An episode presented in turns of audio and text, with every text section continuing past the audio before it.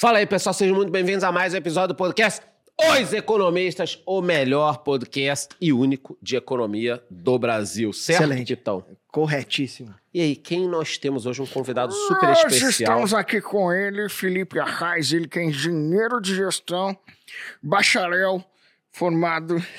Ciência e Tecnologia pela UFABC. Então agradeço o Luiz Inácio por isso. Opa! Manda um beijo pro Luiz. Um beijo, Rolão. É, também é engenheiro mecatrônico pela Middlesex University of London. Engenheiro mecatrônico. O que, que esse pela cara Middles- tá fazendo aqui, né, Pete? Middlesex. Middlesex Uma University. É, tá, não sabe onde vai, foi na Middlesex.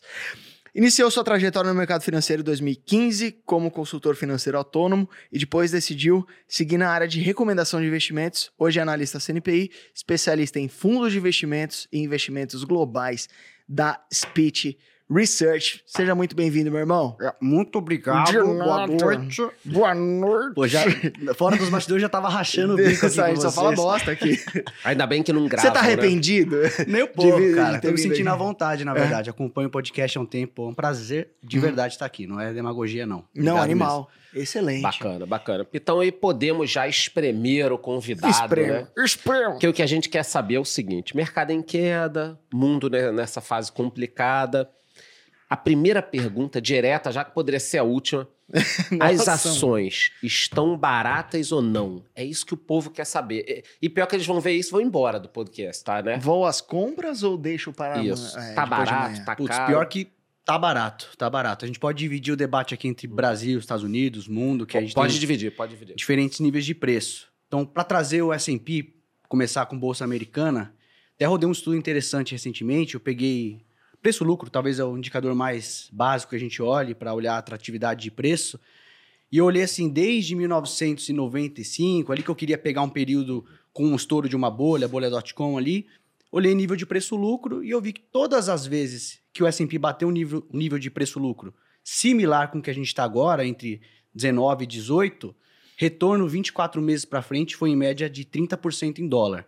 Animal. Então, isso Opa, dá já um- uma luz no fim do túnel, né? Obviamente, preço passado é aquela coisa, né? Não significa que é Então retorno já, futuro. já podemos encerrar o podcast, que eu quero comprar Obrigado, umas Felipe. aqui. Obrigado, participação. O Charles vai abrir o home broker dele aqui, cara. Cara, mas é agora é hora da ressalva. A gente Aham. traz o brilho no olho e fala um pouquinho para botar o pé no chão. Tem muita incerteza, tem um monte de fatores sem precedentes. É, muito provavelmente a gente vai continuar tendo uma certa pernada de queda. Tem fatores que podem levar a bolsa a cair mais. Mas aquela coisa, a partir desse patamar, a gente já tem uma alta atratividade. Então, muito provavelmente, para quem investe de maneira recorrente, vai comprando um pouquinho a cada mês, a chance de em 24 meses ou mais, ou até mesmo em 5 anos, que é o período mínimo que eu recomendo para quem quer pisar ali na- no terreno das ações, a chance de ter retorno positivo é muito alta. E aí, até para amortecer a queda que já foi absorvida na carteira de muitos investidores. Então, Obrigado por lembrar, né? Ah, é, o Obrigado, dinheiro, ninguém Felipe. tem dinheiro agora. Quer dizer, então, falando primeiro do S&P, perfeito. tá barato, olhando os múltiplos históricos. Perfeito. Que é, um, que é o melhor dado Ah, que tem, meio né? desvio padrão abaixo da média histórica. Então, tem um nível atrativo, vamos dizer assim. Uhum. E E, aí- a gente tá falando do principal índice do mundo, né? É, eu Não acho é- que sim. E, acho e Nasdaq também, eu acho que é, em níveis bem, bem interessantes. Bem né? interessantes. Aí, NASA, que a gente vai trazer uma discussão diferente. A questão, porra, a farra do dinheiro barato, o que levou o índice a ficar. O índice Nasdaq chegou ali a ficar dois, mais de dois desvios padrão, padrão acima da média histórica, ali depois da crise, porque já era caro, veio pandemia, acelerou essa digitalização, o que era tech, o que era crescimento, bombou ainda mais, e o que já era caro ficou mais caro. Então, por isso que a realização está sendo maior também agora, né? É o- Subiu muito e aí caiu. A gente vê o ETF lá, o ARC, né? Ele aí sofrendo, foi tá uma sangria, aí começa, pô, Cat Wood, que era a Uhum. musa do mercado, a grande referência, agora muita gente querendo ali É. apagar a carreira dela. Pô, tenho uma grande admiração pelo trabalho dela, mas realmente uma tese focada em inovação, como a ARC tinha ali, tá sofrendo muito agora, né? Aquela coisa a gente vai criando narrativa. Por muito tempo, poxa, essas empresas a gente vai olhar outra coisa, a gente não vai olhar lucro, vamos Vai olhar crescimento Pô, de receita. LTV sobre CAC, eh, re- re- revenue, vai olhar esse tipo de coisa criativa, porque a gente tem que achar uma maneira de justificar Contabilidade criativa. É isso. Só, só um ponto, eu tô olhando É. aqui agora o ETF ARC da, lá da Kate Wood, né? Cat Wood, Isso. Kate Wood. E ele do topo, do topo, que foi em fevereiro de 2021. Ele caiu 75% até a mínima. Agora já subiu um pouquinho, mas, pô, queda de 75%. Um drawdown que, que deixa a rapaziada toda frente. É, Sou cotista disso aí, tô, tô sentindo ali o calor da, dessa Lembrando queda que também. muita gente entra no topo, né? Como Sim. você entrou em cripto. Em- sim, sou muito bom em é, como, como não operar criptos. É. É, e, e você acha mais interessante o cara investir, fazer um stock picking internacional é, ou ir via fundos, via ETFs? Porque lá tem, tem uma, um- uma gama, né, um espectro muito maior de possibilidades para você, para você investir no mercado. Você acha que para o investidor comum, iniciante principalmente, que é a galera que segue o Charles, você é, acha que é mais interessante o cara ir num fundo e pagar uma taxinha, ou ir num ETF, pagar uma taxinha e, e terceirizar, tirar essa, é, essa pica do bumbum ou não? Tem que estudar e, e ir a fundo. Sendo bem sincero, cruzou a fronteira, ETF aqui dentro do Brasil, fico confortável com os fundos. Ah. Por motivos diferentes. A gente vai falar de, eficiência de mercado, mas tanto aqui quanto nos Estados Unidos, a maioria dos fundos não bate índice. Só que tem uma grande diferença.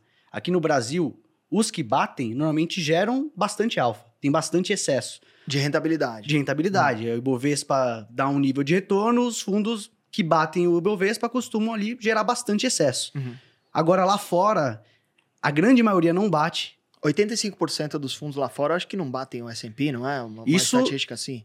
Até, chega até a ser mais. Se a gente estica Muitos para morrem, 10, se 15 fundem anos. outros, perfeito, né? perfeito, perfeito. Tem um- uma publicação anual da Morningstar, que é o barômetro da gestão passiva versus ativa. Eles vão moni- monitorando após um ano, após três anos, aí tem a mortalidade que explode, a maioria não chega a 10 anos, e depois de 10 anos, a, o índice de fundos que batem o S&P é menos de 10%. Eita. E aí, tá beleza, mas então eu sou capaz de achar aquele fundo que vai gerar o grande excesso. Aí você olha em média, tá bom, vamos pegar esses 10% que batem Boa. depois de 10 anos. Você vê lá que o alfa, depois de taxa de administração, é meio ponto percentual. Ou, então- ou seja, calma aí. Você vai arriscar um monte, correr 90% dos fundos vão dar errado e os 10% que vão dar, eu vou ganhar um, um valor irrisório. É por aí, é por aí. Toma banho. Então, pra mim, né? é uma simetria que não, que não é legal. É, em vez Porque- do cara comprar o índice agora com uma possibilidade enorme de É, e, voltar. hoje, e hoje tem ETF aqui no Brasil, né? Que replica o NAS, tem o NAS de 11, VVB11, Uhum. que, que Pô, é... BDR de ETF, BDR de abrir conta aham. em corretora internacional é fácil já. Aham. Então, a possibilidade já existe, diferente de antigamente que era muito difícil acessar. Mas assim, trazendo o debate para o mercado brasileiro, aí até porque eu tenho que defender meu peixe, né? Sou responsável por uma série de fundos de investimento, sou especializado em análise de fundos de investimento e tem bons gestores aqui no Brasil que geram alfa há muito tempo.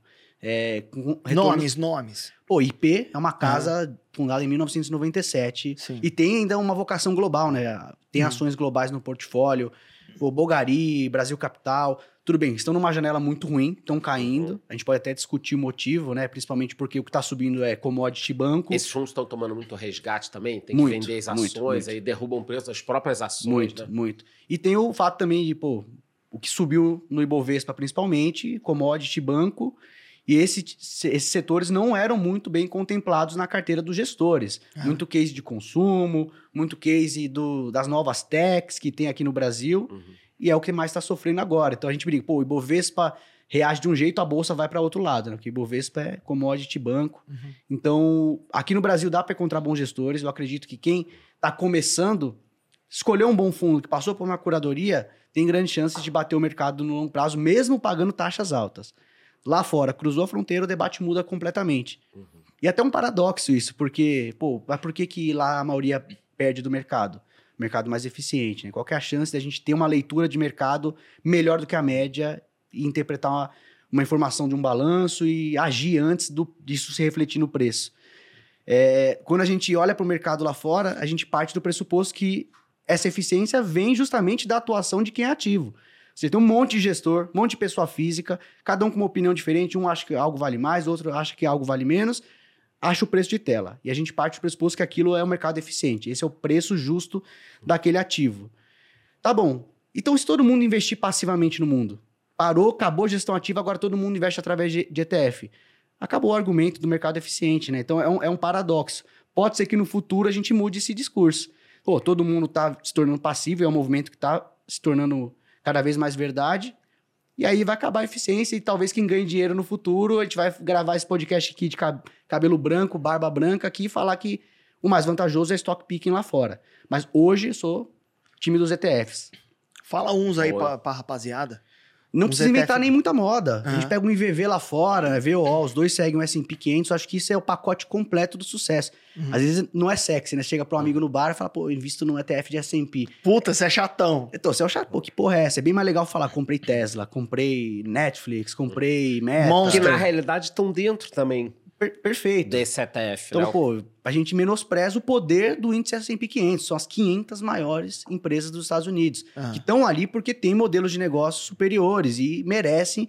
E o, o S&P captura, inclusive, mudança de comportamento, né? Você olha a S&P há 20, 30 anos atrás, só tinha petroleira ali no, no top 10. Hoje, acho que a maior petroleira tá... É a 46ª posição, algo assim, porque foi capturando uma mudança estrutural de hábito do mercado. As, as techs agora são mais de 30% do S&P. Então você leva um pacotão de empresas bem-sucedidas, pagando muito pouco, É, as taxas lá fora são muito baratas. muito, muito Sim. barato, muito barato. Esses ETFs que eu citei aqui, IVV e VO, os dois custam 0,03% ao ano, porque os caras ganham no volume, né? Então Sim. tem muita gente operando e fica bem baratinho mesmo. Então, assim, é meio óbvio, assim, no-brainer, você vai para um ETF sim, você vai ter ótimos retornos no longo prazo. A partir daí, depende da maturidade do investidor querer ajustar a carteira de acordo com a sua visão. Uhum. Pô, a gente pode trazer fatores, eu gosto muito de investimento em fatores. Posso trazer ETF setorial, pô, eu gosto mais dessa tese, os temáticos. Pô, cheguei até a ver um vídeo seu no passado, quando você falou de metaverso. Dois- acho que dois ETFs que você comentou no vídeo também eram recomendações é, lá na série Você é Investidor Global. Pô, isso cabe numa carteira. Se você gosta do tema, você pode encaixar um pedacinho. Só sempre faço ali o disclaimer que não desapegue do bom e velho S&P. Deixa um pedacinho ali ancorado ao mercado. É o, o- é o que eu falo, né? 90% do meu patrimônio tá em papai com mamãe. Que aí vai Simples. ser exatamente esse tipo de ativo, o S&P E, e os 10% de bicicleta. e bicicleta. O que, que é bicicletinha? Bicicletinha, frango assado, né? E, e- e tudo isso. Então, nesses aí, aí pode entrar um, um ETF tipo meta de, de metaverso. Pode, no pode. resto, não. No resto entra o quê? Um IVV, Perfeito. entra um VNQ. Perfeito. VNQI. Investimento imobiliário. É, porque assim, ó, vamos lá. Eu gosto de fundo imobiliário aqui no Brasil. Sim. Aqui, Paga yields mais interessantes do que os REITs. É, é. E Quem- isento, quem- né? Quem Isento, não é. tem fundo imobiliário é louco, né? Sim. Só que aqui eu entendo dos fundos. Eu sei a regra. É, tudo bem que os fundos dão um, um jeito de alavancar, mas eles não podem se endividar aqui nos Estados Unidos. Pode, pode. Então vamos lá. É que o REIT é, é uma empresa constituída de uma Isso. forma diferente. Não é que eles Diferente. estão fazendo canalices, né? É. Então, no Brasil, eu consigo analisar um fundo imobiliário. Ponto.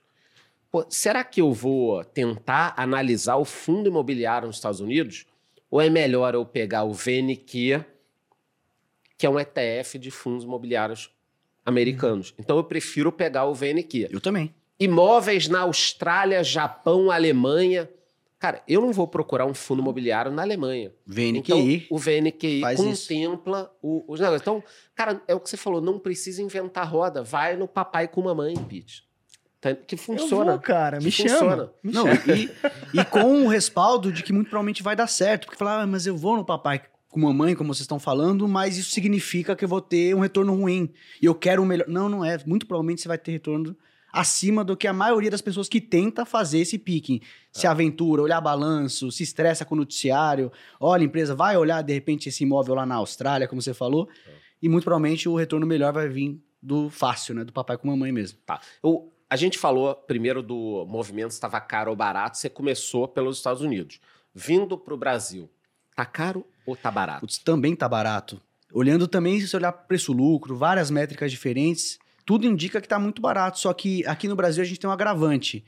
Que várias outras outros momentos da história, onde parecia estar muito barato, Ficou mais barato. ficou mais barato ainda. Então, e a gente tá falando de um país emergente, é um país que vai muito bem quando tem um ciclo de commodities, só que nossos termos de troca, pô, por um lado é mais atrativo pro gringo comprar commodity pra gente, mas pô, a peça do maquinário agrícola que vem também é importada e encarece, então assim, não é não necessariamente a gente vai Bombar, surfar essa é. onda porque é o momento das commodities. Tem cenário político que interfere muito nos mercados, a gente está vendo muita discussão. Começa a falar, vai romper o teto, não vai? O mercado cai. Então a gente. O desconto aqui, ele tem um motivo. O desconto é pelo risco. Então, boa parte do fato da gente estar barato hoje é um risco que está precificado do cenário eleitoral incerto. Pô, a gente está discutindo que ah, é Lula ou Bolsonaro. Tá, mas de- decidir quem vai ganhar não resolve tudo, porque vai ser qual Lula que ganhar? Vai ser um Lula paz e amor? Vai ser um Lula é, mais progressista mesmo? Ganhar tipo Bolsonaro? Argentina, né? Perfeito, perfeito. Ou vai ser um cenário que nem tá aco- acontecendo na América Latina aqui, que tá ganhando governantes de esquerda, mas estão botando como ministro gente mais à direita, mais da ala conservadora. É aquela frase lá, que nem violino, você pega com a esquerda, toca com a direita, né? A esquerda no poder, mas coloca integrantes para poder ter uma responsabilidade fiscal. Então a gente não sabe direito qual que vai ser o caminho, qual que vai ser a equipe econômica. Então eu, tô, eu tenho um pouco mais de ceticismo. Tenho mais convicção para falar de Estados Unidos para os próximos cinco anos do que para a Bolsa Brasileira. Apesar de sim, tá barato. Olhando várias métricas, comparativo de preço histórico, parece estar muito atrativo agora. Não é para largar a Bolsa, eu invisto em Bolsa Brasileira também. Mas eu, eu fico com muito mais ressalvas e medo do que pode acontecer com o cenário brasileiro. Você também tem medo da Bolsa Brasileira, Pedro? Cara, eu- não tenho Estamos muito... machucado, né? Que é? Machucou um pouco. Machucou. É, de- deu uma machucada, mas eu, eu acho a composição do índice brasileiro horrorosa. Né? É muito, é muito banco, é muita empresa que depende Commodity. de commodity. E eu acho que tem, para quem gosta de estudar um pouco mais, ou quem gosta de assinar uma research um pouco mais a fundo, acho que tem como você achar ali excelentes Tem, tem. excelentes papéis. Assim, para mim, o que estão fazendo com as construtoras brasileiras que estão listadas em bolsa, assim, é um crime. Trisul cair 70%. Um crime não. Para mim é maravilhoso. Tem empresa Continuem que fica vendendo. abaixo do valor patrimonial, quase É, ali do negociando. que tem em caixa. E né? do que tem em caixa. Então, acho que assim, é, nas crises, para quem é, gosta de ir um pouco mais a fundo, ou que assina uma casa de análise, alguma coisa assim, você consegue identificar oportunidades. Você fala, meu, eu vou vender tudo, vou vender a minha mãe para comprar tudo é, em construtora, mãe. Não gosto tanto de você. Eu Sim. prefiro, prefiro a Zetec. Assim que subir a construtora, você recompra, mãe, né? Trisul. Pode ficar tranquilo que eu recompro. Ganha dinheiro na bolsa, compra a senhora de volta. É, é, fa- fazer um trade com a mãe. É, então, assim, eu acho que é, a crise em mercados mais. em que nem não é todo mundo que olha igual o mercado brasileiro, eu acho que você consegue é, arrancar mais alfa, é, mas tem que estudar, não é todo mundo que, que é viciado em investimentos igual a gente, né? Ah, Então tem que ter Então, por isso que eu acho que o caminho é de- esse que você falou. Assinar uma research é um caminho excelente, Uhum. porque tem alfa para extrair aqui no Brasil mesmo. Sim. Agora, se você quer fazer isso, putz, teria que se dedicar muito para você realmente ter tempo de olhar a empresa e fazer escolhas acertadas no longo prazo, Ah, porque é um a, a trabalho nossa difícil, audiência né? quer saber o que é alfa. Perdão, alfa é um excesso de retorno. Por exemplo, vamos dar um exemplo aqui. Ibovespa subiu 10% e a carteira do Lucas Pitt aqui rendeu 15. Lucas Pitt, portanto, gerou 5 pontos percentuais de alfa. Então, é um excesso, é o que você gera a mais de retorno em relação a um índice de referência que seja minimamente comparável. Então, quando você fala, pô, tem aqui cinco fundos de investimento que geram muito alfa, quer dizer que o gestor consegue capturar isso. Eles estão batendo Ibovespa consistentemente. Tá vendo, galera? Tá E explica o que é beta, já que a gente tá nessa vibe grega. mas já- Não, já- beta já- é um, é um pau. retorno médio de algum mercado, uma característica única. Vamos dar um, um exemplo. É, eu pego uma ação e falo que o beta dela, o mercado, o Japão, é o mercado de beta mais alto. Quando a- o mundo está crescendo, um momento positivo, por ser um mercado de beta mais alto, normalmente o Japão sobe mais do que a média. Ele é mais sensível à mudança de preço. Uhum. E o contrário também é válido. No, num cenário de queda, mundo de- com dificuldade, o Japão tende a ter mais volatilidade, sofre Uhum. mais, cai mais. Então o beta seria uma média, um retorno intrínseco a algum mercado, algum ativo, alguma Uma classe medida mais de ativa. volatilidade também. Perfeito, né? porque o beta a gente pode falar do jeito mais fácil que é, é a média de mercado. Então, Uhum. o Ibovespa seria um beta do mercado brasileiro de ações. Uhum. Só que a gente pode ter um beta do setor de tecnologia, um beta setorial. Então, cada conjunto de empresa tem o seu próprio beta, tem o seu retorno intrínseco atrelado a ele. É, acho que o, o setor de varejo tem, é, é uma grande forma de você explicar isso, né? Porque quando a economia está indo muito bem, setor de varejo porra, então ela tem um beta mais alto. é, e também, é, quando a, a economia se retrai por não se tratar de um bem de consumo essencial, ela também cai mais. o Então, acho que é mercado uma- de beta mais alto. É um mercado, é um setor em que o beta é mais alto, ou seja, mais sensível a como que a economia tá. tá... É, acho que já que você falou de varejo, quer dar uma palavrinha aí, porque tem uma turma que Dá nos calls aí. Tá, tá levando um calor em Magalu, em Via, em. O, o que, que aconteceu com o varejo? Porque, de repente, todo mundo só falava de Magalu. Magalu, quem vai ser a nova Magalu? Quem sabe a Magalu? E Magalu, e Magalu. E quem comprou Magalu. E aí? A rima É, tá pronta. é, né? eu vi com uma O que que. Quem comprou Magalu o quê? O Magalu tá perdido. Tá, entendi. Cara, e- aqui a gente E tem uma aí? particularidade também de a gente não ter um mercado de tecnologia tão consolidado. Então, entra nessa cesta do que, que é mais crescimento, empresas que são do varejo, de consumo. E a gente viu esse oba-oba com as empresas que eram as mais techs aqui do Brasil. Pô, Totos, é, que aí já é mais para tecnologia Totos! mesmo. Tô tomando um É, mega fumo na, na Neogrid. Tô abandonando, inclusive. Ah, mas é, continua. você não aguenta mais, Charles? Não, cara, é- é- a empresa ela tem que estar barata e tem que também mostrar alguma coisa, uma Aham. reação, né? Como negócio, né? Então eu tô fazendo uma limpa na minha carteira em empresas que, que não estão Que te mostrando resi é, é resiliente na economia real, não no preço do ativo. Sim. Porque o preço do ativo é envolve função- expectativa, envolve É, coisa. né? então se a empresa não, não reage, aí você tem que abandonar. A gente não, não tem que ficar preso a um ativo, né? Isso o investidor tem que entender. Né? É ciclo tem que você casar vai. também. Exatamente, mas continua aí no, no varejo. Não, para dar uma opinião mais geral sobre o setor, teve uma onda boa. A gente pode falar particularmente. A gente viu o exemplo da Magazine Luiza de se multiplicar muitas vezes. Ter um pouco desse efeito de olhar o retrovisor, a gente achar que uma tendência passada vai se manter para o futuro também.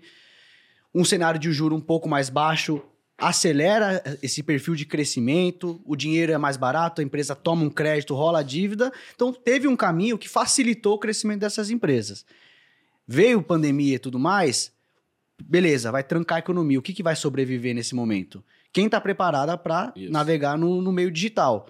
Então, Magalu tinha uma operação muito boa no digital, consolidada, e a gente começa ali procurar coisas para se apegar. Poxa, se é digital agora, o que, que eu compro de digital aqui na Bolsa Brasileira? É o pacotinho do nosso tech. Magalu é tech, né? Magalu, Meu, vira tech, é, pô. putz, vira nesse setor. Então viram oba-oba, e aí cada vez ia ficando mais caro. Negociado ficou uma barbaridade. Quantas vezes lucro chegou a ser negociado a Magalu. Mas é uma boa empresa, não tem a ver, não é- não tem a ver com a empresa ser ruim, mas Isso, tudo tem isso. preço. Foi se exagerando, foi encontrando narrativa para justificar cada vez mais aquele preço, cada preço. Agora tem um momento que reverteu essa tendência global. As maiores economias do mundo diminuindo taxa de juros, sendo mais contracionistas, e agora a gente volta, a gente brinca que o lucro voltou a, a ser moda, né? Então a gente vai começar a olhar para os indicadores e querer ver mais resultado no presente do que esperar um crescimento futuro de alguma empresa. É Então, porque assim, antes o cara queria crescer e depois a gente vê como é, que, cresce, que lá na frente rentabiliza, lá Aham. na frente vem o dinheiro, mas agora com o dinheiro ficando mais caro, porque os juros está subindo, o custo de oportunidade aumentando, a gente quer um pouco mais de resultado no presente. Pô, não Sim. vou pagar para ver se essa empresa vai crescer tantas vezes e me dar um lucro lá na frente. Eu vou privilegiar quem tá me dando resultado hoje. É o velho investe. É o velho, Velho, velho, de velho. Vocês ficam me zoando aqui do velho investe. É, a carteira do meu canal ela tá muito melhor que Bovespa por um motivo. Porque ano passado, quando eu comecei a montar, Hum. eu fui nessa linha. Eu falei, não, galera, o mundo tá num momento complicado. Vamos aqui no mamãe. velho investe papai com mamãe. Banco, energia, saneamento, fundos imobiliários. Cara, a carteira tá muito bem. Por quê? Porque ativos pagadores de dividendos, eles não caem absurdamente é, numa hora dessas se eles estiverem pagando dividendo. Porque uma hora... O O div- dividend yield fica Exatamente, você olha é lá, é, Banco do Brasil... é, Petrobras chegou Pet- a 20% de dividend yield. né? Exatamente. Então, é, em alguns momentos, vale a pena você te- ter esse tipo de ativo. E essas, essa crise aí, para quem começou a investir agora tem 20, 30, 35 anos de idade, ela pode ser o melhor aprendizado da vida. Porque numa hora dessa você vê, opa, calma aí, cara, olha o que está acontecendo. Porque se a gente chegasse para alguém e dissesse há dois anos, cuidado com o Magalu, É, muito fala- tá elevado. Ia falar não, que você Pô, é velho mesmo. é, mas você é velho, você só quer falar de banco, só quer falar de não sei o quê. Então, cara, é na crise que a gente aprende. Pra quê? Pra não cometer o mesmo erro nas próximas crises. Vamos cometer outros, mas o mesmo não, É. entendeu? Então, eu acho que o varejo é isso, pode falar. A gente foi, não, a gente foi exagerando. E não precisa nem voltar tanto atrás. A bolha.com teve muito disso, de inventar narrativa, da gente procurar. Nos anos 2000 ali, né? É, no começo ali, quando estourou. Eu E- peguei, eu peguei essa. Então, e aí, naquela época, então, você deve se lembrar, inventavam uma narrativa. Pô, não, você tem que olhar isso, você vai olhar mais para isso.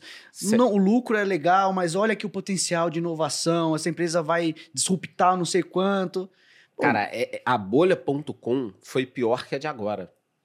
Porque agora... Era mais novidade, né? Não, também. agora qual foi a moda?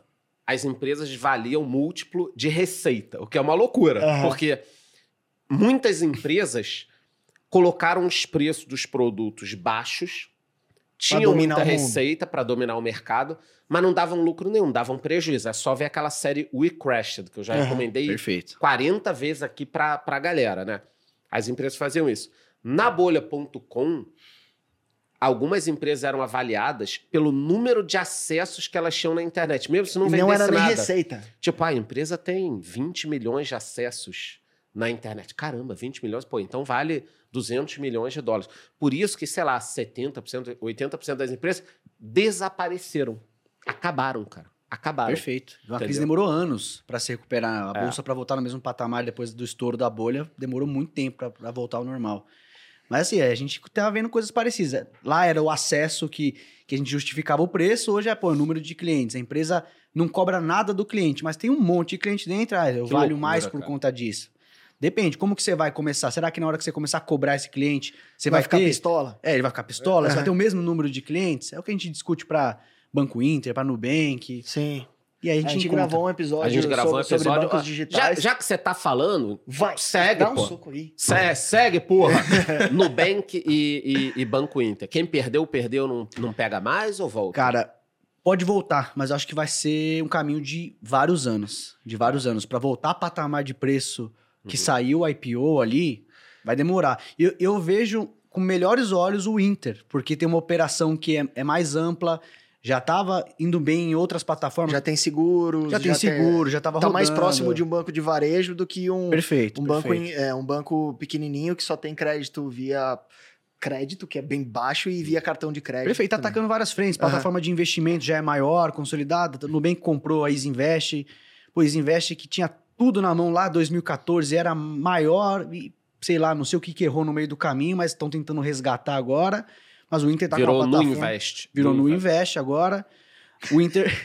não investe, é foda. É, o nome é horrível. Não- é péssimo. o nome- O nome é péssimo. Não investe. Easy Invest era super bacana, né? É, Easy Invest fica fácil. É. Não investe, parece que você tá falando É. o cara não investir. é verdade. Uhum. Não, mas o Inter tá atacando corretor internacional, abriu serviço, vai fazer conta viagem. Então tem um leque de produtos maior, até vejo ali um caminho de prosperidade e rentabilização no presente, de fazer dinheiro já no de presente. zero. Uhum. É, agora o Nubank é um caso complicado, né? Tem um terço da população e tá meio que tipo aquele é, 60 meme do de outra de volta, clé. assim, então, né? É. e o, o discurso do management é tipo, confia, nossa estratégia é para muito tempo, a gente Estratégia poderia... Amazon, né? Ficar vários anos sem dar lucro, uma hora vai porrar, né? É, dizendo, eu poderia estar dando lucro agora, mas eu escolhi não, porque é um projeto, você tem que confiar na gente. Tudo bem.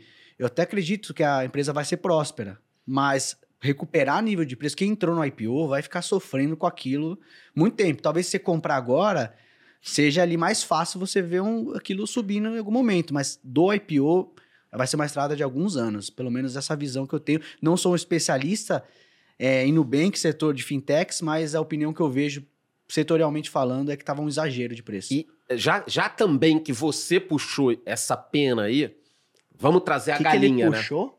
Puxou uma pena? pena. vamos trazer a galinha. Você falou O setorialmente. Charlão tem 379 anos, é, né? setorialmente, tá barato, né? Quais seriam os outros setores baratos? Hoje, que você olha, tipo, cara, isso aqui tá legal, aquilo tá legal. Pode falar tanto nos Estados Unidos quanto aqui no Brasil, em qualquer, qualquer coisa que, que esteja barato, que o pessoal tá sem dinheiro. Putz, se olhar em termos de Uhum. referência mais. Setores. Pô, se olhar médias de 3, 5 anos de preço, obviamente tá mais barato o que mais caiu. Foi Uhum. tech, mas tem um monte de incerteza. Então eu fico reticente de, de apostar. E aí depende muito do cenário. Por exemplo, pensando em quatro cenários possíveis para a economia norte-americana. O primeiro, o Fed leva a economia para uma recessão ali. Uhum. Nesse cenário de um juro mais alto, provavelmente o setor bancário iria bem, né? Ganha dinheiro Uhum. emprestando dinheiro, poderia deixar sua carteira mais resiliente. Quanto maior a taxa, maior o spread que ele entuba e aí ganha mais. Perfeito. tá? O cenário que a gente mais deseja, acertou aquele chamado soft landing, né? Que é o Fed conseguir desaquecer a economia só o suficiente para a inflação controlar. Nesse cenário, a gente resetaria o ciclo, o que vai performar melhor é early cyclicals, né? Consumo discricionário, pô, a galera vai que tava com medo, não vai reformar a casa, talvez volte, pô, vou comprar eletrodoméstico, não vou, porque tá muito incerto. Consumo de bens não essenciais. É, Bens não essenciais, eu acho que iria bem. Automóveis, esse setor poderia andar bem. Num cenário de a inflação arrefecer muito mais rápido do que o mercado espera, já seria um terceiro cenário aqui, acho que volta a subir o que, que caiu realmente mais. Aí é tomada de risco. Pô, vamos pra, voltar para as cripto, talvez, growth, ações de tecnologia, talvez desempenhe melhor. E o último cenário é a stagflação, né? O crescimento ele nem é negativo, mas ele é anêmico, né? O- Dificuldade de crescer e a inflação fica persistindo, ela não arrefece. Pô, nesse cenário é mais defensivos. Aí a gente vai talvez ali para o que paga um pouco mais de yield, que traz ali uma resiliência na carteira, Setor gente de vai- energia. energia, Acho que as seguradoras também se beneficiam bastante, né? Perfeito. Porque Elas vão pegando porra. os prêmios comunica da, da rapaziada setor de e deixando telecomunicações, é, saúde, consumo essencial. Poxa, sei lá, empresa farmacêutica. Tem muita gente que não deixa de consumir o remédio de uso contínuo por conta de uma crise. Aqui é politicamente incorreto, mas, pô, empresa de tabaco. Ah, aquele ETF, o Vice. Então, Ah, eu adoro. Eu vou pe- Posso pegar um uísque aqui? Já, já tá. Deixa à vai. vontade. Vai. Eu adoro. Então, é, pô, é politicamente incorreto, mas dificilmente um fumante para de fumar quando pode, sei lá, Não, ele, ele fuma mais, né? pode, é, ficar mais estressado, Na crise, né? se Fumar vier mais. estagflação, o cara vai fumar mais. Então, com- aí eu que dei essa volta pra. Por quê? Porque é muito. A gente parte no pressuposto, a gente, a gente precisa acertar algum desses cenários para poder se posicionar. Então, dependendo do cenário que vai se desenhar nos próximos meses, um setor ou outro vai estar mais barato, na minha visão. Então, eu adoto uma, uma posição um pouco mais indecisa em cima do muro, de focar na diversificação, de ter um pouquinho de tudo, Sim. do que de repente errar. Pô, aí tem gestores macro que vão fazer essa aposta por mim e que tem equipes que pagam milhões para os analistas e eu recomendo alguns fundos que os caras estão fazendo isso. Eu estou apostando, tem mais chance nesse cenário ou nesse e vamos fazer uma aposta maior aqui. Eu, como alocador, eu prefiro sempre me resguardar. Então, eu sou muito mais conservador nesse sentido. Eu vou ter tech mesmo nesse cenário ruim, vou ter um pouco de tech, eu vou ter defensivo, eu vou ter é, cíclicos, early cyclicals, como eu falei, e eu vou ter banco também. Vou ter um pouco de tudo. Eu prefiro essa abordagem mais Tem- de diversificação. Tem alguma tech que você é, tá vendo assim que pode estar mais barato, vale a pena? Não, é- aí eu particularmente evito emitir opinião muito incisiva sobre Tá. uma empresa particular. Melhor investir num ETF de. te- Aham. de Um Tipo, que, um que- Fangs. Prefiro. Eu- Não, tem um que eu gosto muito que é o IGM. Por quê? Porque quando... isso até é engraçado, né? A gente fala, sabia que Meta não é uma empresa de tecnologia. Como assim?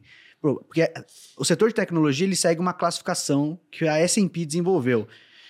E aí, se a gente olhar friamente, o que entra no setor de tecnologia, tecnologia da informação do S&P, é o que é de fato ligado a software, a hardware, então Microsoft, então empresas como Amazon, é, Meta ficam fora do setor de tecnologia. Meta é, É, uma Amazon empresa de comunicação, né? Amazon é consumo discricionário, Tesla é consumo discricionário. Então, se você pega um ETF de tecnologia, às vezes você nem investe nas empresas que você quer investir. Então, o IGM é um ETF lá fora que é de tecnologia expandida. Pô, ele já traz essas queridinhas. Tem Amazon, tem Netflix, tem empresas que não são desse setor rígido de tecnologia. Ou você pode ter a opção de comprar um, um ETF de growth, que aí já vai englobar qualquer empresa que tem esse perfil de procurar crescer mais do que a média de mercado. E aí, naturalmente, captura o que é tech de verdade, o que é essas. O QQQ, eu acho que tem algumas boas também. Perfeito, porque aí pega top 100 do índice Nasdaq É. ali. E aí é um índice de crescimento, na minha opinião. Pega tudo. O que, que Ah, é você uma tem- boa aposta. Você tem um, o NAS de, NAS de 11 NAS aqui de também, 11 que, também. que replica é, O o, QQQ. Nasdaq, é, que replica o QQQ. É. E, putz, E, e para pra quem, quem é quer China desorganizado Tech, igual é. quem quer China Tech é o CQQQ. Aí eu prefiro vazar. É, vazar. Gastar no em fundo. Basta. Eu prefiro. Porque aí ah, Lá o é retorno difícil, é, é difícil, né, cara? Difícil. Cê- A gente já falou algumas vezes aqui do, do- daquele é, documentário chamado China Hustle. É, esse é sensacional. Ah, Não sei e- se ainda tá no, no Netflix. Eu acho que saiu do Netflix. Quanto de fraude, de Sumiu- empresa fantasma. Sumiu, sumiu agora. Sumiu o seriado. Sumiu. é. Mas É manda um beijo foda. pro Xi Jinping, só pra você não sumir também. É, então, assim, eu acho. Mas muito eu, bom, né? Eu Muito acho bom. muito bom. E eu acho difícil é, você. Assim, a gente já tem fraude em empresa que tava no novo mercado, não sei o que lá, duas auditorias. Imagina quando você tem um governo que flerta com, com capta, é um capitalismo Às vezes nem só seletivo que eu flerta, às chamo. vezes abraça e beija É, mesmo, né? sim. Não fica nem É, só no flerte. Então, assim, é, você tem alguma exposição a esses países que têm uma, é, um risco associado de hum, governamental maior? Sim. assim? Eu gosto da exposição em China, mas bem moderada, justamente por, essa- por esses riscos particulares. E aí tá um mercado para a gente fazer um contraponto com o que a gente falou dos Estados Unidos, que talvez a gestão ativa tenha o seu valor.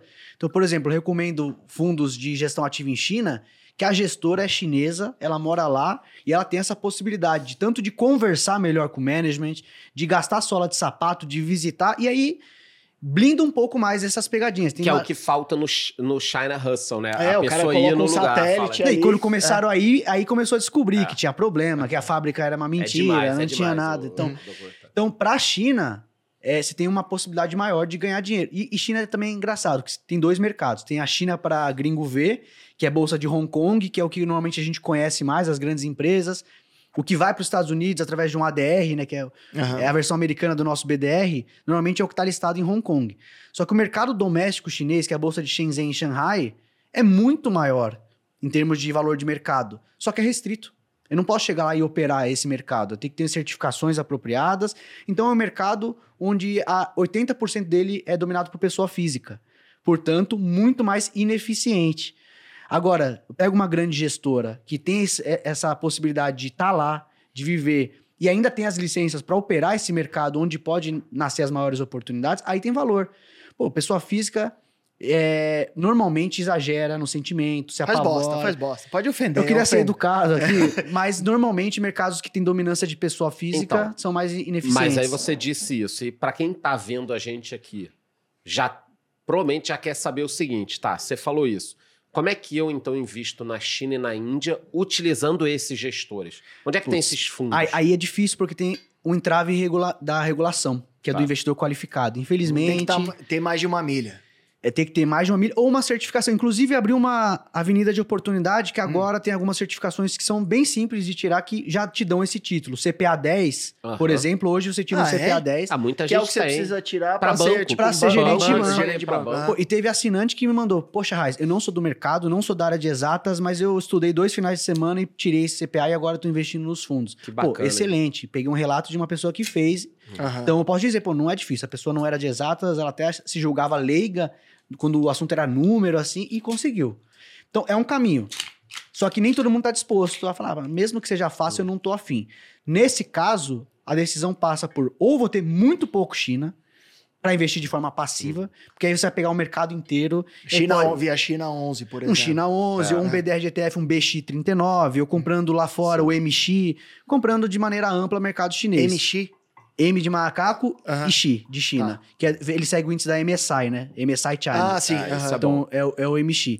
Então, ou comprar uma redução é, de maneira pequena, bem uma posiçãozinha pequena da carteira, para não cair em pegadinhas, Uhum. mas se der certo, você participa da festa. Até porque a China vai ser a maior economia do mundo É. até 2030, então... E a Índia também, né? Índia também, pô. Foram as duas, uma das duas únicas economias que não é, encolheram em 2020 com a pandemia, China e Índia, né? Então tem oportunidade para extrair. Agora, se tiver a possibilidade de aproveitar um bom fundo, Uhum. faça isso. Se quiser estudar para tirar uma certificação e aí se tornar qualificado, também é um caminho. Ou não quer fazer isso, compra um ETF passivo, mas faça de uma posição reduzida. Aí só molha o pezinho, né? Para não, não correr tenho, risco demais. eu tenho quatro ETFs da Ásia, dois chineses e dois da Índia. Aí dessa forma eu estou exposto lá. São posições pequenas. Se a Ásia crescer muito, tá tudo bem. Perfeito. Se não, perfeito. não tá. É o CQQQ, que eu falei que é de Perfeito. tecnologia.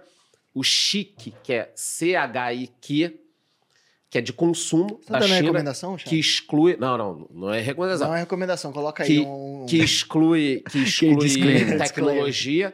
Da Índia, o INDA e o EPI. EPI é mais focado em dividendos e o Uhum. INDA é o Perfeito. índice geral da O jeito da mais Índia. fácil ainda, pô, quer pegar uma exposição mais ampla e quero pensar o menos possível? Compra um ETF de mercados emergentes. Pronto, acabou. Ele vai ter 40% de Qual China. seria esse ETF? Rússia. Aqui no Brasil, o BIEM39 é um BDR de ETF.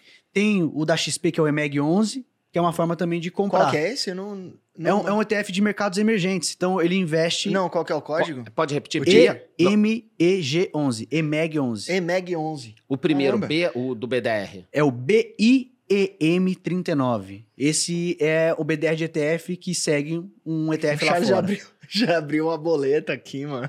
Não, é pra eu falar Sei. pra, pra galera, porque esse aqui O de mercados manada, né? emergentes pelo Brasil, eu não conhecia. Nos últimos dois anos, muitos fundos viraram BDR, né? Perfeito. Isso é um negócio bacana, que a pessoa ah, tá com preguiça, não quer, não quer. Para mim, isso foi uma vitória. Esse É. mercado de BDR abrindo foi, é, tornou mais acessível. E na- E deu mais liquidez também, né? né? deu mais Gente, aí, ó, liquidez. 43 reais tá aqui. Não Quer tem dizer, Perfeito, tem desculpa. acessível, acessível. É uma acessível. dose do, do negócio, da- desse drink de maçã que eu tô tomando aqui. Às vezes, dependendo do bar que você vai, tá até mais, né? É, tem, tem esse problema. Aí você fica, mano, eu compro três Itaús ou tomo um drink Então, de aí é difícil, né? Você tem que é investir no setor de bebida alcoólica. Aí você já Ambev, faz seu head, Ambev, né? daqui- Se eu continuar comprando Ambev por mais 20 anos, eu vou sentar no conselho daquela porra lá. É sério, cara. Cê, falaram que você tem que investir no que você conhece. Eu tô comprando Ambev desde que eu me entendo por É gente. isso. Mas o, o- a questão do BDR foi um, para mim foi uma, uma grande vitória, vitória, assim, pro mercado, né? para o mercado, porque agora você, de uma maneira mais fácil e acessível, em média, todos os BDR de ETF têm esse, esse preço, entre 40 e 50 reais.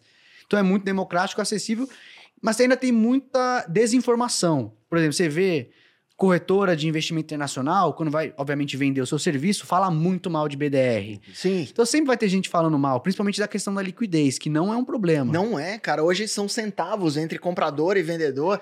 Não sei se são os robôs ali que ficam São os formadores de os mercado forma- os e eles põem o robô. Perfeito. Eles Mas um existe robô- esse mito. Existe esse mito. Não, mas da é uma bobagem, liquidez, cara. né? Se Existe. você, Mas se você legal abrir pra o gente book de falar sobre ofertas, isso. Se você abrir o book de ofertas desses, é, desses ETFs que você estava comentando, todo mundo fala, ah, você vai deixar dinheiro na mesa. Hoje não mais, cara. Não mais, não É, mais. são centavos de Centavos, diferença centavos. Entre, entre compradores e vendedores. Então, Então, no começo, no começo é, o spread máximo permitido era de 2%. Então, se você não tomava um certo cuidado, você poderia perder 2% em toda compra ou venda. Então, beleza, foi um pouco mais de verdade.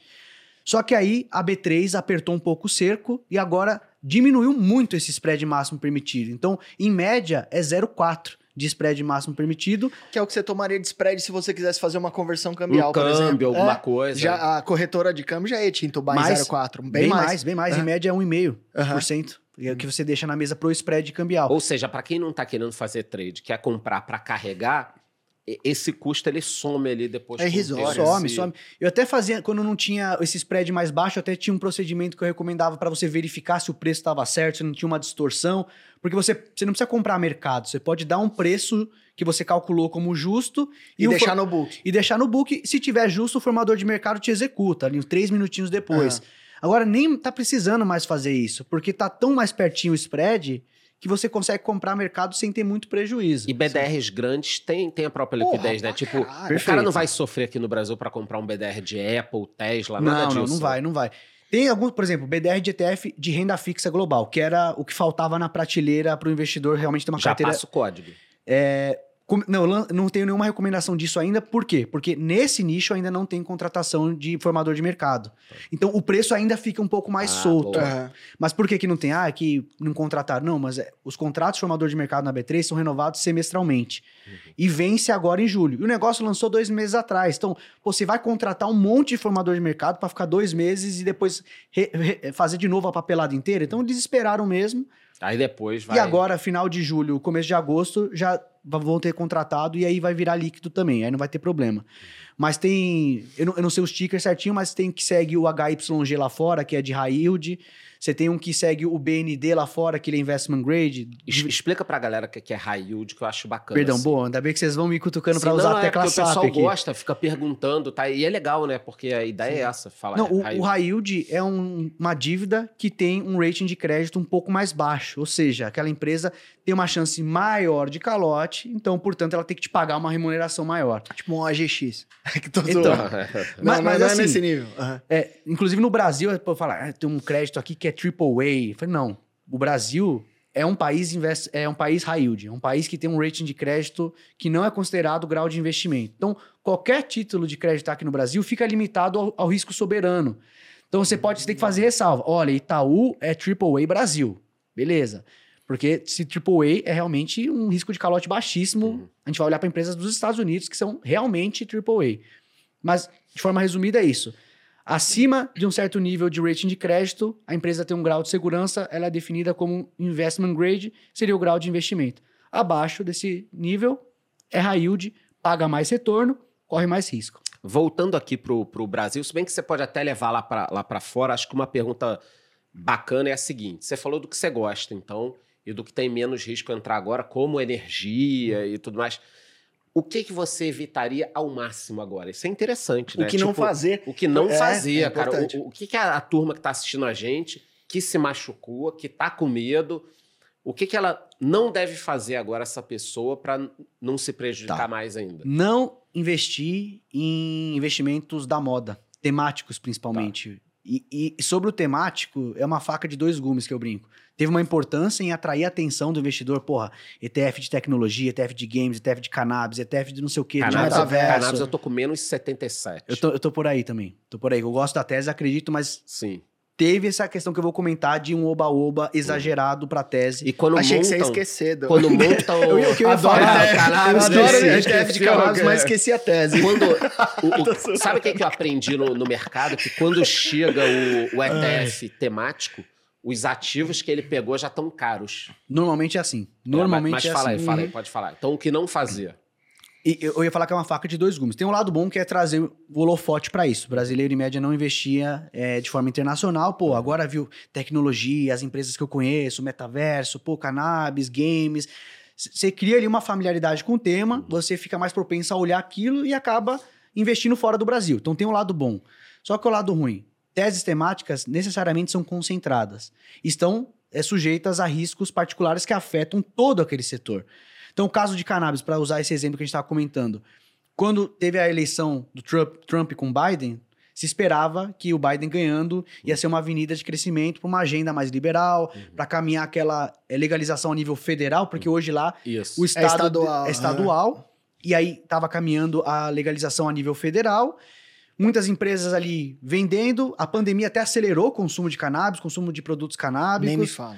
acelerou pra caramba. Fale por você. As pessoas ficam em casa, naquele momento de pandemia a pessoa não quer visitar o dealer ilegal, então ela acaba comprando da empresa, mesmo que pague mais caro, da empresa legalizada, que ela não queria sair de casa. Então teve um monte de coisa que acelerou a tese. Ele manja desse. desse você viu? Eu, eu, ele foi eu- eu gosto da tese de games, eu gosto da tese de cannabis, pô, tudo que eu recomendo lá eu tento estudar bastante. Mas o que acontece? É, tudo isso gerou um hype no, no tema que não estava ligado à operação da empresa, de fato. Foi um hype mesmo. Um descolamento um da é, expectativa maior do que a realidade. perfeito. Em- Aí começou muitas empresas do setor vistas como esse nicho de growth, de que vai crescer porque vai liberar. E tem pô, teses que indicam que vai aumentar muito. Só que tem que ter um pouco de calma, porque no presente, a maioria das empresas de cannabis que existem hoje são small ou mid caps. Ou seja, são empresas me- menos maduras, que já sofrem mais momentos É. E de maior aversão a risco. múltiplos elevados E múltiplos cacete. elevados, veio ali a onda do Biden, Uhum. se deixou mais caro e uma hora volta à realidade. Então a tese está despencando E a realmente. tese de games? Pô, a tese de games eu gosto muito porque tem a ver com tecnologia, com esse novo universo, metaverso. E eu acho que a economia digital vai caminhar para essa gamificação. Então, tudo vai ter um pouco de interface de games. Empresas de games apostando em modelos de negócio diferente, de assinatura, por exemplo, pô, que agora virou moda. E para a empresa é ótimo, porque ela tem recorrência de receita, né? Como que era o modelo antigo? Você tinha Comprar uma fita do Nintendo 64. Hoje você assina o PlayStation Network. Perfeito. E era, um, assim. é um modelo, era um modelo baseado em lançamentos. Ou seja, você tem que lançar sempre novos consoles, porque você depende da venda daquele console, e sempre lançar novos games que a pessoa fica comprando, comprando, até que lança um novo. Aí, Até que vem um brasileiro coloca um chip que deixa o CD pirata rodar. perfeito. 30 mil jogos num cartucho só, sempre o brasileiro dá um jeito. Sim, Mas agora, a gente tá tendo essa experiência de muito jogo em um com pouco investimento. sim. Pô, e aí é, é ruim, porque quem gosta de game como eu acaba assinando 30 assinatura diferente e joga nada, porque não tem tempo. Não tem tempo pra jogar mais nada, mas assina da EA, assina da Microsoft, assina a- da... ao mundo da research. Então, é, é assim, eu entrei nessa, sabe eu bem falei, como é, é. muito legal. Aí, a hora que eu vi, eu falei, fudeu, vou ter que trampar. Eu, eu queria ser só blogueiro. Aí eu montei uma Então research, não que dá. Eu, inclusive, eu peco muito nesse lado mais blogueiro de rede social, porque não dá tempo. Você tem uma responsabilidade com o assinante, você Qual- precisa... Qual ETF? O Hero, por exemplo? O Hero ou o Expo são dois que eu Tá. gosto bastante. O Hero é H-E-R-O. Isso. E qual que é esse outro? que ESPO. É O SPO. Expo. Tem aqui também, tem o Jogo 11, que a Investo, uma gestora brasileira focada em ETFs internacionais, lançou o Jogo 11, Olha aí. que segue Jogo 11. o ETF de games lá fora. Já dá para comprar daqui do Brasil também. Então, a gente tava falando pra questão de o que evitar. Aham. Pô, essas teses têm potencial, é, várias delas muito provavelmente vão dar dinheiro no longo prazo, mas a hype é, deixou tudo muito caro. Tem esse lance, quando lança o ETF normalmente já tá no hype, já tá muito caro, e aí o retorno, a expectativa de retorno para quem entra nesse high ali é muito baixa, diminui, né? Então tem que tomar cuidado. Volta no assunto da diversificação. Não desapegue do bom e velho S&P. Quer brincar com temático, com essas coisas diferentes, faça com uma parte menor da, 5% do 5%, patrimônio. é, o cara que é mais entusiasta vai para 10, 15. É, isso da carteira Estados Unidos, eu tô falando. Do patrimônio como um todo, eu concordo contigo, já é mais para 5% só.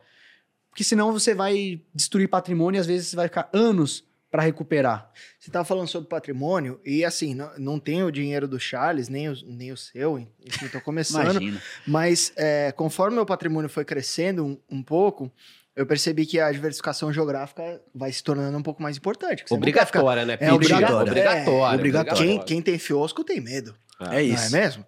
E eu percebi que, confo- e depois que meu filho nasceu também, eu falei, meu Deus, eu não quero ficar só atrelado é, ao Brasil, porque por mais que eu saiba que aqui tenha excelentes oportunidades, igual do mercado, é, é, o setor de construção, que eu acho que esteja muito barato, eu também não vou dar all-in em nada. E a minha ideia hoje é ter meio a meio. 50% lá fora, 50% Brasil. E dentro do, do Brasil eu tenho várias empresas dolarizadas, tipo VEG, Clabin, Embraer. Então você vai ficar. Conforme o patrimônio vai crescendo, e não, nossa, olha como o Pete tem dinheiro. Não. Conforme vai crescendo e suas responsabilidades vão crescendo também, eu fui diversificando mais geograficamente. Eu tô quase conseguindo chegar meio a meio, metade lá fora, Bacana, hein? metade aqui. É, como é que vocês estão, assim, a pizza de vocês? Eu, particularmente, por ser o analista responsável também pela série global lá Não na pode Split, falar. Não, eu posso. Eu queria falar que eu tenho um viés de gostar do tema. E eu Aham. tô mais ou menos no caminho que você tá. É. Minha meta de longo prazo é chegar nos 50% também. Mas é difícil pro brasileiro estar começando agora a investir. Que tem um viés doméstico. Ter- já, em média, o brasileiro não investe em nada. Dos que investem, a maioria não investe no exterior. Então é um processo ainda. Então, para não assustar, até porque interpretar essa questão cambial exige uma certa maturidade. Todos esses ETFs que a gente está comentando aqui, listados no Brasil, BDR-ETF, estão expostos ao câmbio. Uhum. Então, às vezes, pô, o câmbio sobe 10% e a carteira de ações cai 10%, você tem uma percepção que não ganhou nada. E às vezes tá caindo só porque o dólar tá caindo. Então, assim, Sim. beleza. É saudável, acho que a gente deveria investir mais fora, mas para essa parte que a gente topa ter exposição cambial, pensar em dólares. Então, hoje eu penso só no ganho na moeda local, porque para que, que você quer essa exposição? Você não quer ter ganho de poder aquisitivo numa moeda Sim, mais forte que a nossa? Então vamos pensar em dólar ali. Aham. Eu, eu gosto de ter essa visão, só que é difícil eu falar pro cara, o cara abre a corretora e vê que tá despencando, aí você vai explicar pra ele, não, fica calma, esse dinheiro você tá perdendo só pelo dólar. Não é... Eu falei, pô, mas eu tô perdendo. Dane-se se é Ele conta- aperta, aperta F5 ali, ele, ele vê o saldo final em Vê o reais. saldo, porque É. a corretora, como é brasileira, ela precisa te mostrar a fotografia da conversão momentânea do dólar e do ativo. Então você confunde, é difícil dissociar uma coisa da outra.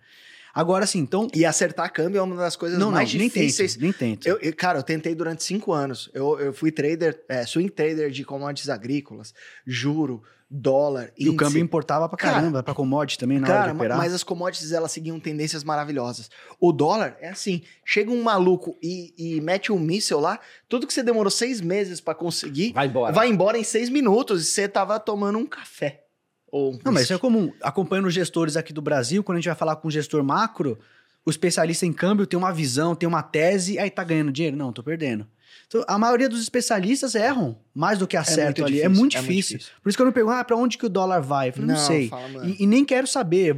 Eu construí essa exposição no exterior por um objetivo claro. Eu quero Empresas. ganhar aham. poder aquisitivo numa moeda mais forte que a minha, diversificar com empresas melhores, o que eu não consigo encontrar no Brasil. Que legal. Então, pra essa parte, eu não vou me importar se tá perdendo força frente ao real ou não. Imagina você chegar pra um americano. Pô, você ficou sabendo que esse mês o real se fortaleceu? Ele vai perguntar o que, que é real. O que, que é real, pô. Então, é pensar como um americano pra essa parte. Aham. Agora, pra quem tá começando, não recomendo chegar nos 50%, que é a meta que você tá traçando, que eu também vou chegar lá também, porque eu gosto. 15, é, 20, 15, 20, Tá, tá muito bom pra quem tá começando. pra quem tá começando... Pode até incluir dividendos, né? Cara, lá tem ótimas pagadoras de dividendos, Dividend Kings, Dividend Aristocrats, empresas que pagam dividendos há 50 anos. Crescentes, né? Dividendos Crescentes. crescentes. O- Qual que é o código da Dividend Aristocrat? Putz, não, não sei de cabeça. Bom, mas Não, digita aí. Eu acho para. que tem um têm ETF, o NOBL, Mas, Ah, é NOBL. Isso. né? NOBL. mas você pode comprar as ações, né? Eu tava olhando aqui, montando uma... Ah, uma... Paga 0,3 de taxa anual, filho. Sim, mas, por exemplo, você tem ações tradicionais que... Fica- ele fica copiando os ETF na mão, mano. Não, não, não, não. Não, é que tem umas 10 açõezinhas, eu até tava, tava aqui montando uma, uma tabelinha, e Tinti, por exemplo, 7,55 de yield. Porra, cara. Numa moeda forte é coisa pra cacete. né? 3M, quase 5%, Exxon, quase 5%, JP Morgan, 3,50%, Kimberly Clark, 3 e pouco. Quer dizer, você está investindo em boas empresas com décadas, que pagam dividendos. Numa moeda forte. Aí você pode ir para uma Coca-Cola, para um McDonald's, para um. Cara, dá uma diversificadinha, não é Perfeito. nenhuma recomendação, mas você vai investindo nesse tipo de ativo e deixa lá, pagou dividendo, reinveste, Reinveste, pagou perfeito. dividendo, reinveste. E, e essa abordagem que você sugeriu, achei perfeita, porque tem gente que cai na armadilha do dividend yield também. Tem um Olhar pra trás, né? Não, e, não de, de ver o, o que, que você está comprando, né? Tem um ETF que era super dividend, não sei das quantas, pagando 9, 10% de dividendo em dólar ao ano. Pô. Aí você fala, beleza, aí você vai É, olhar. mas vai ver o que, que A tem maior dentro. É 80% empresa chinesa que você nunca ouviu falar na sua vida. Então tem que tomar cuidado também com o que você vai comprar. Uhum. E, e também lembrar que lá fora o dividendo é tributado em 30%. Então Uhum. uma estratégia de dividendo lá fora é menos eficiente do que aqui no Brasil. E até fala, pô, mas se eu quiser viver de renda lá fora, como que eu faço? Eu prefiro fazer como você falou, escolher boas empresas. E aí, se o dividend yield não for suficiente, você completa isso com uma retirada anual programada. Então você vai focar mais em crescer o bolo do patrimônio e programando uma retirada ali, sei lá, na casa de 4, 5%, que a, que a literatura já testou e, e limita a chance de você esgotar seu patrimônio antes da hora, Uhum. você consegue viver de renda sem precisar ficar bitolado em olhar só dividendo, só dividendo, porque às vezes você escolhe empresas ruins ou negócios que estão desaparecendo, que vão se tornar obsoletos. Então, eu, eu gosto, se você, como você falou, pô, Coca-Cola, JP Morgan, McDonald's, Pepsi, JP Morgan. vê onde o Warren Buffett está investindo e vai É. na, na bota. Vai. É, Apple, Velho investing. Apple, dificilmente vai velho- errar, né? Apple, Coca-Cola, American Express, bancos. é. Costco. Esse é o papai com mamãe. Papai com Que mamãe. funciona. Aí perfeito. E quantos por perfeito. cento de bicicletinha que vocês têm? Bicicleta, eu- ah, seria É o, o, o Charles é o, vai é te o explicar. risco. o é rock and roll, rock and É o roll. rock é. and fucking roll. Cara, eu sempre separo por fatias. Então, na carteira dos Estados Unidos, você pode ter bicicletinha, sei lá, uns 10% de, de bicicletinha, O que, que seria 15%. o risco lá? Seria os ETFs temáticos, por exemplo. Os temáticos, é, uns Cannabis, cap, álcool. cannabis, álcool. Muita gente falando em urânio, né? Urânio, Recentemente. Tem o ETF URA, né? Tem, Apesar de tem. ter gente que gosta de outros ETFs, eu, eu tenho um pouquinho lá de URA. É uma tese para o futuro, acho interessante. Aí eu já colocaria na, na caixinha de commodities, que eu gosto também de uma alocação de commodities, principalmente. Ah, fala sobre isso também. é legal. XOP, ETF de petróleo. Tem, tem de petróleo, tem até. Agora vai me fugir o nome do ETF, é o DBC. DBC, que é uma cesta com as 12 commodities Já físicas tá comprando DBC. mais negociadas no mundo. O Então, Charles é você foda. já leva uma cesta com tudo. Tem óleo de, de aquecimento, tem gasolina, tem petróleo, tem ouro, tem prata, tem cobre, tem trigo, Tá. tem boi gordo. Subindo Tem tudo. 38,95% em um ano. Sim, então é, é, o- é o que bombou. Mas falar, pô, mas já não, já não foi as commodities? Elas já não estão caindo 15% da máxima? Já Uhum. não deu? Sim, mas eu acho que tem tendências estruturais que vão continuar jogando a favor de um preço de commodities mais elevado, isso para os próximos cinco E anos. você pode também. Por que, que eu gosto muito de estudar até aquilo que está caindo? Porque o mundo é cíclico. Então, Perfeito. deixa guardado esse estudo. Daqui a dois, três anos, se nós tivermos um novo ciclo de commodities, eu já sei onde investir, entendeu? Então, cara, tudo é aprendizado, né? Perfeito. E a gente, é- pô, para dar exemplo disso, a gente tá passando um processo de desglobalização, vai. Pô, a Europa percebeu que Uhum. não pode depender da Rússia, Estados Unidos não pode ter mais planta na China. É. Então, vai começar cada um olhar mais para dentro e vai precisar investir em infraestrutura. Pô, a Europa acabou de passar um pacote bilionário para investimento bélico, para fazer armamento, vai minério, vai um monte de coisa. Japão também quer se Japão, armar. pô, tendência ESG, é lindo, mas para fazer a torre eólica, vai minério, vai prata para condutividade. Então, tem várias tendências estruturais no mundo que vão continuar demandando commodity. E se cada vez a gente vê essas tendências acelerando, pô, eu tenho uma confiança maior de que preço de commodity vai ficar razoavelmente estável, agrega em diversificação na tua carteira e tem um quesinho de proteção ali, né? Uhum. É, do jeito que. Historicamente protege de inflação, tem, tem- joga junto com a inflação, Sim. commodity. Então, um pouquinho ali na carteira eu gosto também de ter uma Do, exposição do em jeito que o mundo tá precisando de energia, Pete, eu, eu não vou me surpreender se aparecer empresa de carvão no, no índice ESG. O pessoal tá desesperado, né? Por energia é o subiu meu muito. Opala. Perfeito, perfeito. Saiu a aprovação agora, é, energia, energia com base no urânio agora já é cla- classificada como energia renovável, a União Europeia assinou É recentemente. depois que passa um susto, a prova Ah, agora que assina agora- qualquer coisa. Agora assina, assina. Ah, isso é SG. Aí a hora que a, a porca aperta, fala Não, e até essa questão da transição energética, pô, parece que a gente fala, do jeito que a gente fala, parece que a gente vai apertar um botão um dia e aí todo mundo para É, de usar. um usar switch, carro, né? É, é. E aí a gente esquece o petróleo, mas na verdade, inclusive, a transição energética para ser mais sustentável vai pressionar preço de combustível fóssil. Por quê? Os investidores já estão com essa onda ESG e já não querem mais investir em empresa desse nicho. Isso significa na prática que essa empresa ligada a combustível fóssil tem menos financiamento. Vai passar por dificuldade de se financiar. Se ela não vai conseguir fazer capex para investir, ela vai perder eficiência, produtividade e o mundo ainda vai precisar usar combustível fóssil nesse meio do caminho. Então, nesse, nessa transição, a gente vai ver É muita pico- inocência achar que o, petróleo vai para vai para 5 zero. dólares. Não, não vai. Ah, a gente vai é ver de uma pressões de preço no meio do caminho. Seja em carvão, gás natural, petróleo, essa transição não vai ser suave e não vai jogar commodity energética lá para baixo de repente.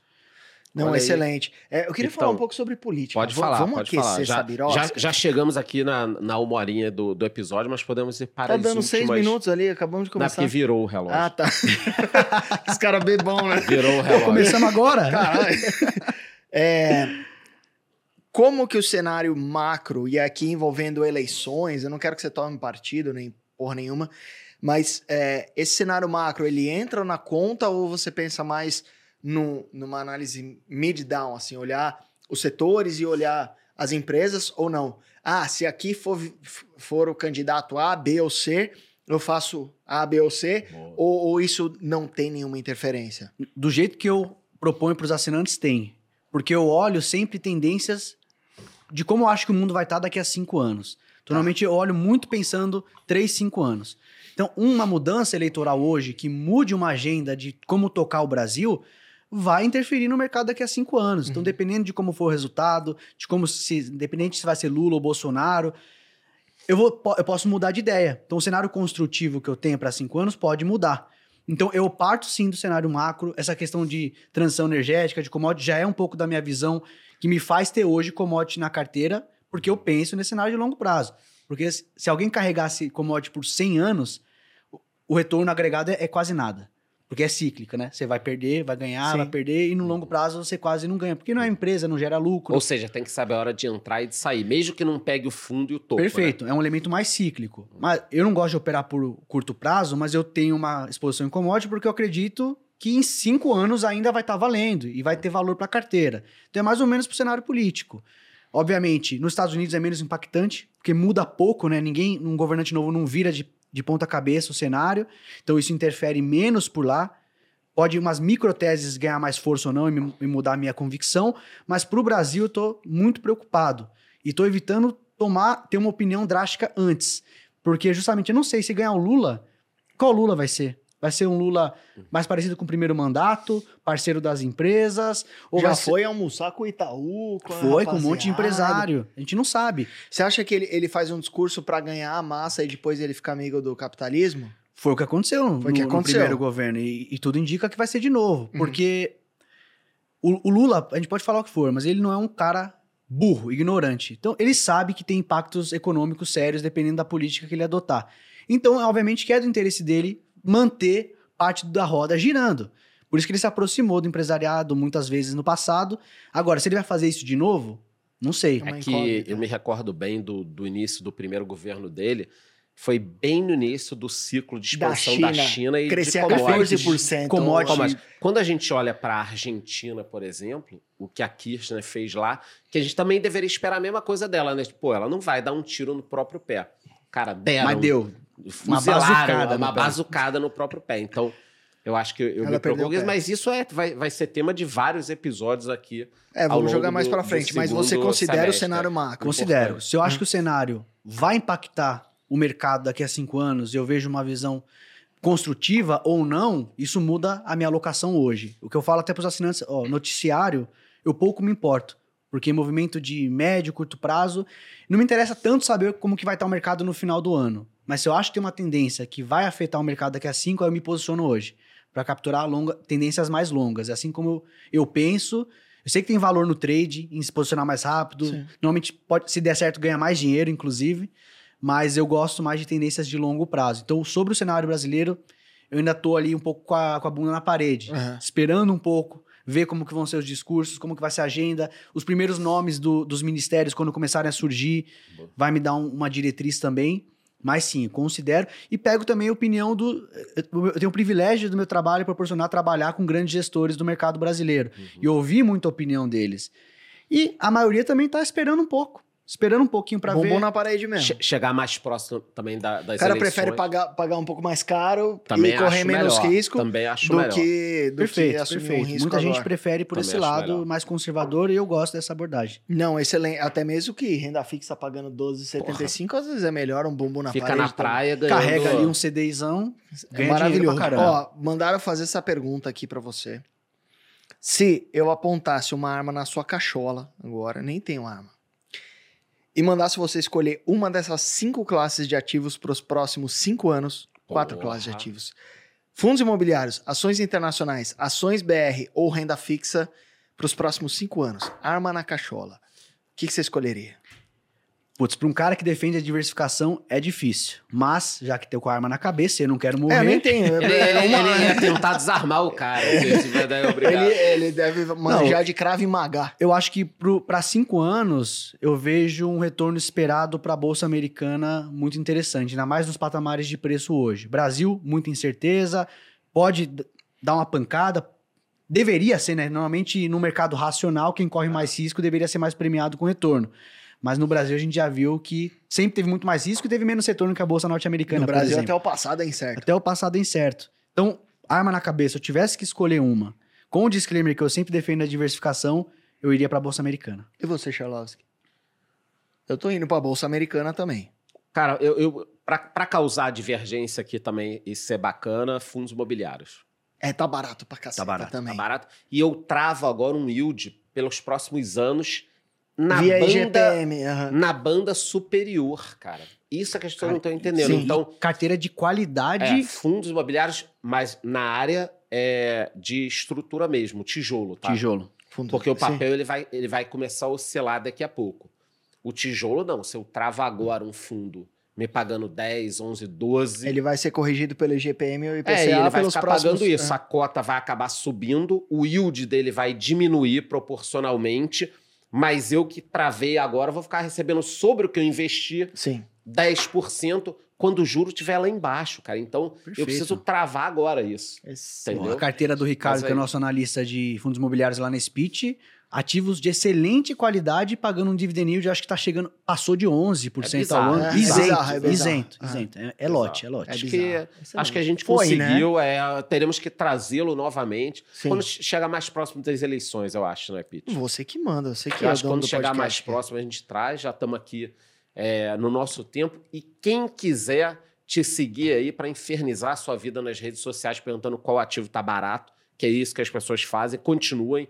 Quem quiser te achar, te encontra aonde? Orkut, aonde? Quem quiser me achar, a rede social que eu tô mais ativo e mais gerando conteúdo, embora ainda peque nessa frequência, porque vida de analista de research, você sabe eu bem. sei, eles... É eu sei. arroba Felipe Arraiz. É com I, não é a raiz, como você vê na novela, a Guerra Aham. Arraiz, ok? é, é a raiz. Arroba Felipe Arraiz, vocês me encontram.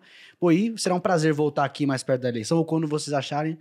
Agradeço demais o convite também. Obrigado. E você, Pete? Quem, puta, Vai. não sei por que alguém te seguiria, mas quem que, quiser. vai Vai que... que o cara tá sem, sem- É. com tempo sobrando aí, quer te encontrar. Lucas Pitt, totalmente verificado lá no, no É, Instagram. verifica. Contrário de muitas pessoas aí. É, Lucas Pitt no, no Instagram e Pitt Money no YouTube. Verificado nos dois. Afinal, sou um, um ente Sabe o que eu muito vou fazer pra, reconhecido. do pra- mercado. Sabe o que eu vou fazer Mas por pra, que, que eu não tô na Ambima isso? pra e- responder essa sua É. piada? Eu vou sair do Instagram, pronto. Pronto? Você eu vou deletar onde? minha conta. Não, você tem Que que. aí você não pode me zoar mais Como que eu é não sou verificado. Eu não sou verificado porque eu não estou no Instagram. É, ponto. como é que é, chama a. Vai pra consola É. da, da Renata Barreto, que ela vai te verificar lá, cara. Pode ser, pode ser. Então, Fala aí suas redes sociais, vai que E tem quem alguém. quiser me encontrar não verificado lá no Instagram, charles.vix com W, ou no YouTube, Economista Sincero. E é isso aí, continuem nos acompanhando aqui. Eu acho importante, Charles, Fala, falar falar. que é charles.wicz e acabou. Porque eu já vi Pronto. que tem dois Zs, Ah, dois W, estão fazendo uns 25 fake dele. fakes, é. Mas por que, que 25. querem fazer fake de você? Dá um golpe, Golpe. pedem dinheiro. Perfeito, É? fizeram comigo. Tinha Golpe uns de- cinco fakes É. que Você com- derrubamos é. também. Sério? Se você não sabe disso, é porque você não tá procurando seus fakes. Eu comprei três, três cursos seus e não, te- não tive acesso a nenhum. É, Enfim, Mandou uns nudes lá, né? Pediram É, nudes. mandei, eu- mandei, mandei meu seio direito. Galera, lá. é isso aí. Até a próxima. Valeu, porra! Valeu!